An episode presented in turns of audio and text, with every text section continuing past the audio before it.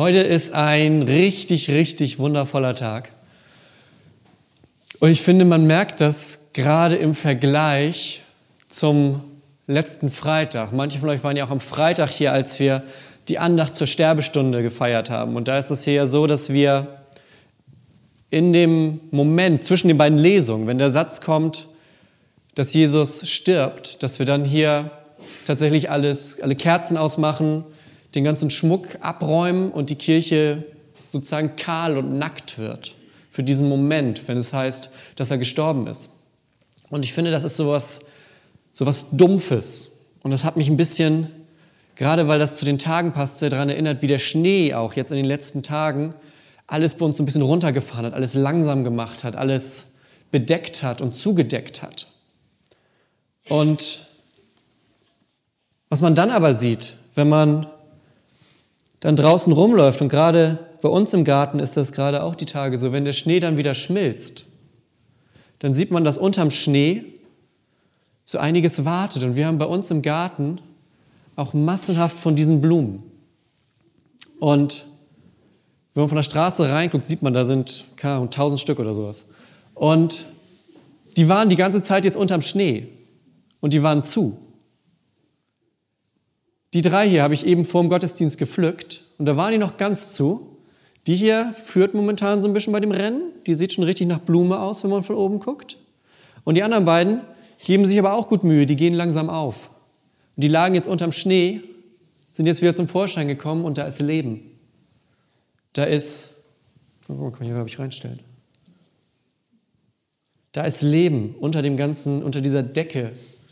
Da wartet etwas. Und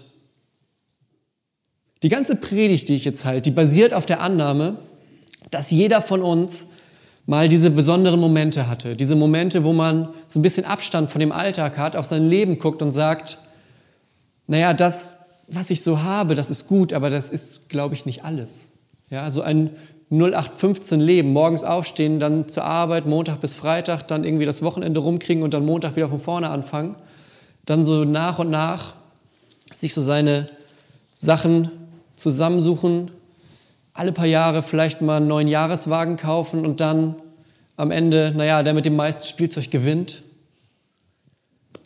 Eigentlich glauben wir nicht, dass es das ist sondern dass da mehr als das ist, dass da eine Sehnsucht in uns ist, die sagt, da ist mehr als dieses, was wir in unserem Alltäglichen erleben. Und ich glaube, in den besten Momenten wissen wir tatsächlich, dass es auch so ist. Und wenn wir, wir haben eben gerade diesen Text gehört aus der ersten Lesung, wo Paulus beschreibt, was er erlebt hat, wo er beschreibt, wie er diese Botschaft gehört hat, dass Jesus lebt und dass er nicht bei den Toten ist, sondern dass das Grab am dritten Tag leer war und wie das so die Runde gemacht hat, diese, diese Nachricht.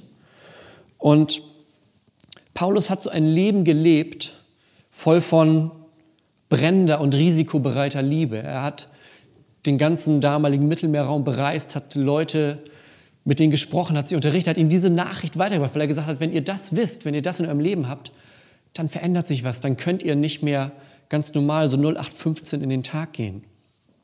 Und ich möchte euch kurz was aus dem Leben von Paulus erzählen, was nämlich genau in diesem Kapitel drin steht, aus dem wir gerade gehört haben, wo er sagt, ich habe diese Botschaft der Auferstehung gehört.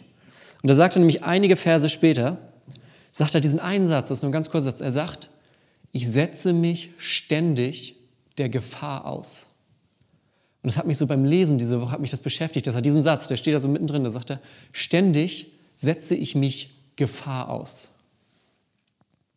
Und er führt das noch so ein bisschen aus an anderer Stelle, wo er sagt, ich werde verfolgt, ich werde ausgepeitscht, man hat versucht, mich zu steinigen, aus Städten verjagt. Ja, und das ist in diesem Satz gebündelt. Ständig setze ich mich Gefahr aus. Und er sagt dann einige Momente später auch, warum er das macht. Und das ist eigentlich die Antwort, die auch an Ostern alles auf den Kopf dreht. Denn die Antwort, die er sagt, steht in 2. Korinther 11, da sagt er, ich tue das, weil ich euch liebe. Gott weiß, dass ich euch liebe, sagt er. Sagt er an die, an die Leute, die er schreibt. Ich liebe euch und deshalb setze ich mich diesen ganzen Gefahren aus. Deshalb sagt er, darum habe ich dieses Leben gewählt, das dazu führt, dass ich ständig unterwegs bin, dass ich ständig mich in Situationen begebe, die man vielleicht nicht unbedingt sich einplant in seinen Lebenslauf. Er sagt, ich habe so eine Sehnsucht danach. Ich kann gar nicht anders, als das zu tun. Und deshalb treffe ich diese Entscheidung, sagt er. Und so ein bisschen stellt das ja auch heute Morgen an uns dann die Frage, was machen, was machen wir da eigentlich? Ja? Oder andersrum, wir könnten auch Paulus fragen, Paulus, warum machst du das denn? Ja, warum lebst du mit ständiger, warum triffst du Entscheidungen, die dich in solche Situationen führen? Irgendwas stimmt doch bei dir nicht. Und die Antwort gibt er freundlicherweise uns auch selber. Die steht nämlich in 1. Korinther 15, Vers 19. Das ist aus dem Kapitel, wo wir gerade gehört haben. Da sagt er, wenn der Glaube an Christus nur für dieses Leben Hoffnung gibt, dann sind wir die elendsten Menschen der Welt. Wenn der Glaube an Christus nur für dieses Leben Hoffnung gibt, dann sind wir die elendsten Menschen auf der Welt. Er sagt, wenn, wenn Jesus nicht auferstanden ist und ich nicht selber auch auf meine eigene Auferstehung, auf mein direktes Leben mit Gott warte, dann führe ich hier ein ganz schön bescheuertes Leben, sagt Paulus. Dann mache ich hier ganz schön viel Mist, der im Endeffekt nichts wert ist.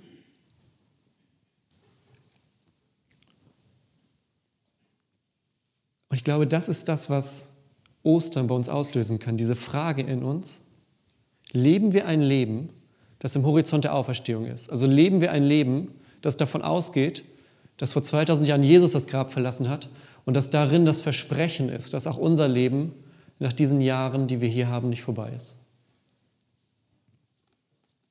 Lebst du ein Leben, das so bescheuert ist, dass du die Auferstehung brauchst? Oder das bescheuert wäre, wenn es die Auferstehung nicht gibt? Und das ist eine ganze Frage an unsere Kirche, an unsere ganze Gesellschaft. Leben wir in diesem Horizont? Hat das wirklich in unserem Leben einen Anteil? Oder ist das jetzt ein Tag im Jahr? Und ich glaube, ich habe das in euren Gesichtern so ein bisschen gesehen, als ich am Anfang erzählt habe, ne? 0815 Leben, Montag bis Freitag, dann ein bisschen Wochenende, dann von vorne. Da war so ein Grinsen bei manchen Leuten, weil genau das nämlich eine Frage ist, die in uns ist. Weil in uns nämlich so eine Sehnsucht ist, die sagt, nee, nee, das ist mehr als das. Das ist mehr als das. Da ist die Sehnsucht danach da. Und ich glaube tatsächlich, dass Gott die in uns reingelegt hat. Gott hat in uns einen Ort geschaffen für diese Sehnsucht. Weil Leben nämlich mehr ist als Montag bis Freitag, 9 bis 17 Uhr.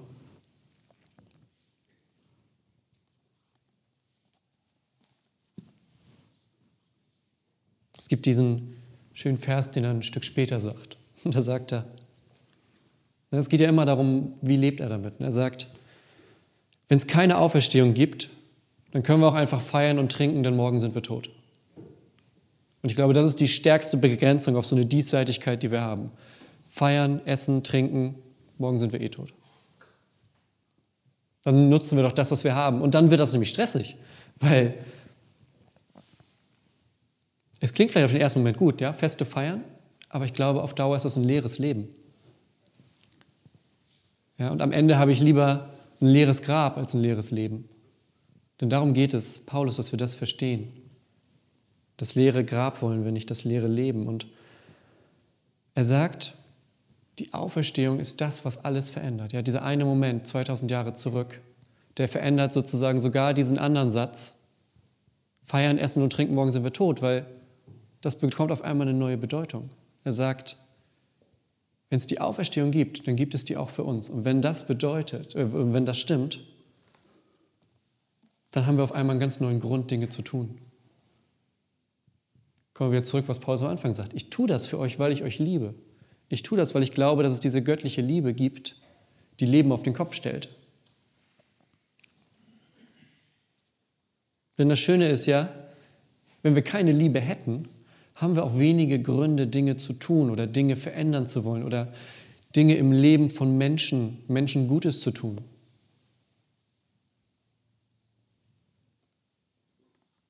Und Auferstehung begründet diese Liebe bei uns. Was meint ihr, warum so totalitäre Systeme immer gerne die Kirchen weghaben wollen? Weil die den Leuten sagen, Moment mal, es gibt mehr als das, was du gerade siehst. Es gibt mehr als das, was du gerade siehst, sondern da ist danach, kommt noch etwas, und das hat in diesem Leben schon eine Bedeutung.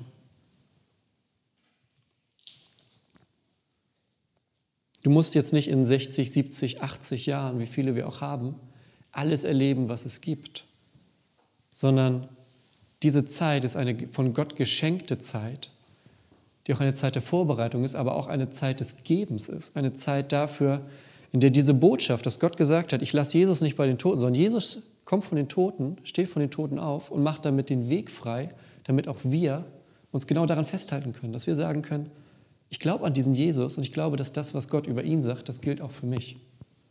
Dass Gott auch über mich sagt, der Tod hat nicht das letzte Wort, der Tod ist nicht das Ende von allem. Der Tod ist eine krasse Grenze in unserem Leben. Aber es ist nicht der letzte Satz, es ist nicht der Punkt unter unserem Leben. Es ist ein Absatz. Ja, was, wenn wir die Unendlichkeit bei Gott haben? Wie sieht dieses Leben dann anders aus? Wenn wir bei Gott Unendlichkeit haben. Dann wird dieser Teil ein bisschen kleiner im Verhältnis. Aber ich glaube, bekommt auch eine ganz andere Grundlage.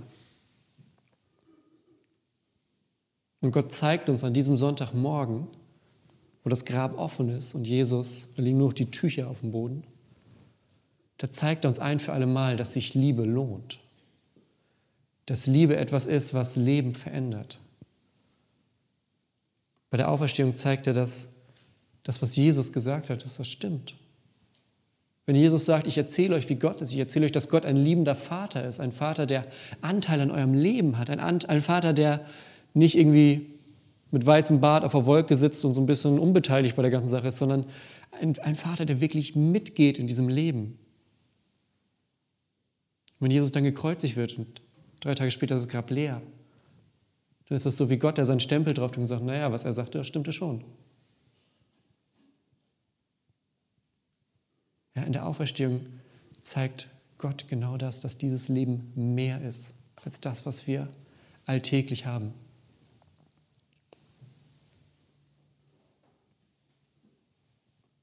Vielleicht hat der eine oder andere jetzt auch schon so ein bisschen das Gefühl dafür, was ich meine, wenn ich sage, ohne Auferstehung sieht das zum Beispiel, was Paulus macht oder auch was wir hier jeden Sonntag machen oder was wir unter der Woche machen, sieht vielleicht manchmal ein bisschen blöder aus. Aber es ist darauf ausgelegt, dass wir fest darauf vertrauen, dass es mehr gibt als das, was wir sehen. Dass da diese Sehnsucht in uns ist und das ist eine Sehnsucht, die aus der Auferstehung kommt. So wie bei der Blume hier vom Anfang. Diese Blume unter, unter der Schneedecke, die jetzt trotzdem aus ihrem Kälteschlaf erwacht und aufgeht, das ist, glaube ich, so ein, so ein Bild für unsere Sehnsucht. So ein Bild dafür, wie Gott vor 2000 Jahren diese Welt sichtbar verändert hat. Nicht irgendwie hinter den Kulissen, ja, und dann kann man sich das irgendwie denken oder auch nicht, sondern es gibt diesen einen Moment, an dem er ganz deutlich seinen Stempel drauf gedrückt hat und gesagt hat, diese Welt ist jetzt eine andere. Diese Welt ist jetzt anders. Von diesem Moment an haben wir diese Sehnsucht. So wie die Jünger, die mit Jesus unterwegs waren, unterm Kreuz standen und diesen Abbruch erlebt haben. Und für einen Freitag und einen Samstag lang alles vorbei war, woran sie geglaubt haben.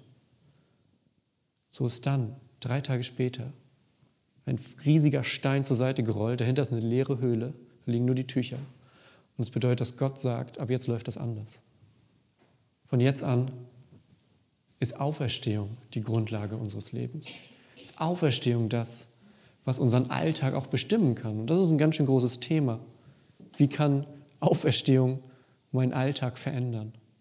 Ja? Und vielleicht geht es einfach schon damit los, mit dem Gedanken, den wir uns immer mal wieder in den Hinterkopf rufen, dass Gott diese Sehnsucht in uns hat, dass er sagt, da ist mehr als das, dass da neue Bewegung entsteht.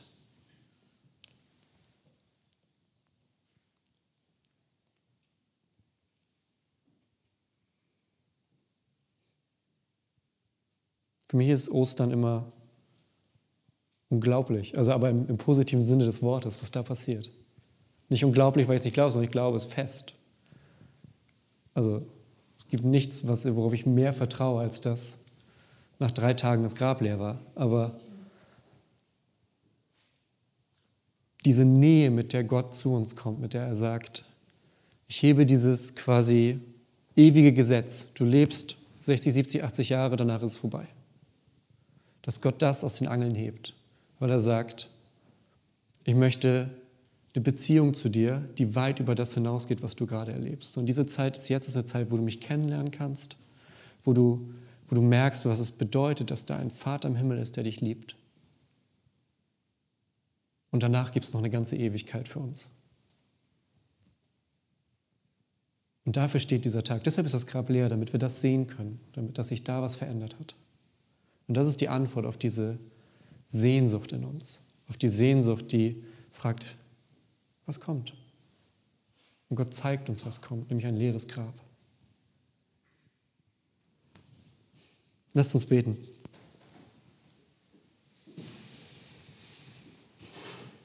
Gott, wir danken dir für den Sonntagmorgen, für das leere Grab. Wir danken dir dafür, dass du uns damit vor Augen malst, was kommt und dass du, damit wir das vielleicht auch besser verstehen können, immer wieder Dinge in unserer Welt versteckst und aufblitzen lässt, so wie diese Blumen unter der Schneedecke, damit wir so schrittweise verstehen, was da eigentlich Unglaubliches passiert ist an diesem Sonntagmorgen. Gott, danke, dass du bei uns bist und dass du mit deiner Liebe immer wieder um uns kämpfst. Amen.